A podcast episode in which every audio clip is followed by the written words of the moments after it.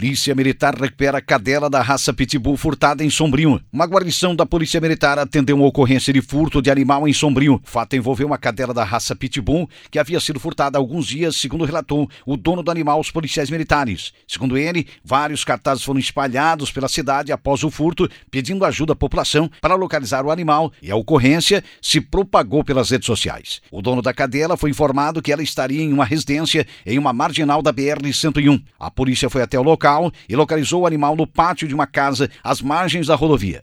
Na ocasião, a cadela foi devolvida ao proprietário. A Polícia Militar confeccionou um boletim da ocorrência relatando os fatos. Homem armado com faca tenta agredir irmã em Balneário Gaivota. De acordo com a Polícia Militar, o caso de violência doméstica foi registrado na Vila Batias, em Balneário Gaivota. Uma mulher relatou à guarnição da Polícia Militar que seu irmão chegou em casa completamente embriagado e aparentemente sob efeito de drogas, tentou lhe agredir, provocando danos na porta do imóvel. Segundo ela, o mesmo estava na posse de uma faca.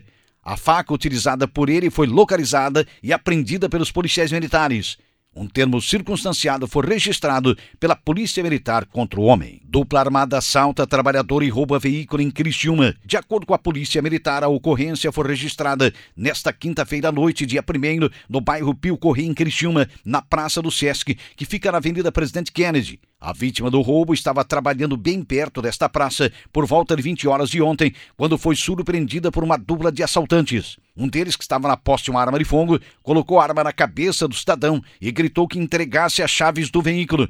Após o crime, os criminosos fugiram tripulando o veículo Hyundai i30 que pertence ao trabalhador. A polícia militar foi acionada, efetuou buscas nas imediações, mas a dupla de assaltantes até agora não foi localizada. Milhares de residências ficam às escuras em Criciúma e Forquilinha após furto de cabos de energia. De acordo com a gerência regional da Celesc, em torno de 10 mil residências e empresas estão às escuras e sem energia elétrica nas cidades de Criciúma e Forquilinha, depois que centenas de metros de cabos de energia elétrica foram furtados na noite desta quinta-feira, dia 1 Conforme o gerente da divisão técnica do Núcleo Sul da Celesc, Zonei Casagrande, o furto ocorreu nas imediações do Instituto de Pesquisas Ambientais e Tecnológicas de Criciúma Criciúma o empate. Segundo ele, não há previsão do retorno do abastecimento nos dois municípios.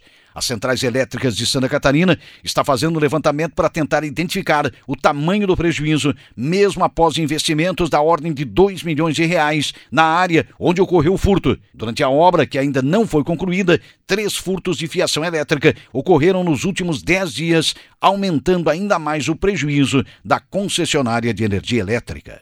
Polícia Rodoviária Estadual autua motoristas embriagados em Içara. A Operação Lei Seca, que foi desencadeada pela Polícia Rodoviária Estadual de Içara na noite desta quinta-feira, dia 1 e madrugada de hoje, sexta-feira, dia 2, na rodovia C445, foi concluída com várias autuações. As abordagens ocorreram em vários trechos da rodovia e três condutores de automóveis que se recusaram a fazer o exame de alcoolemia foram autuados.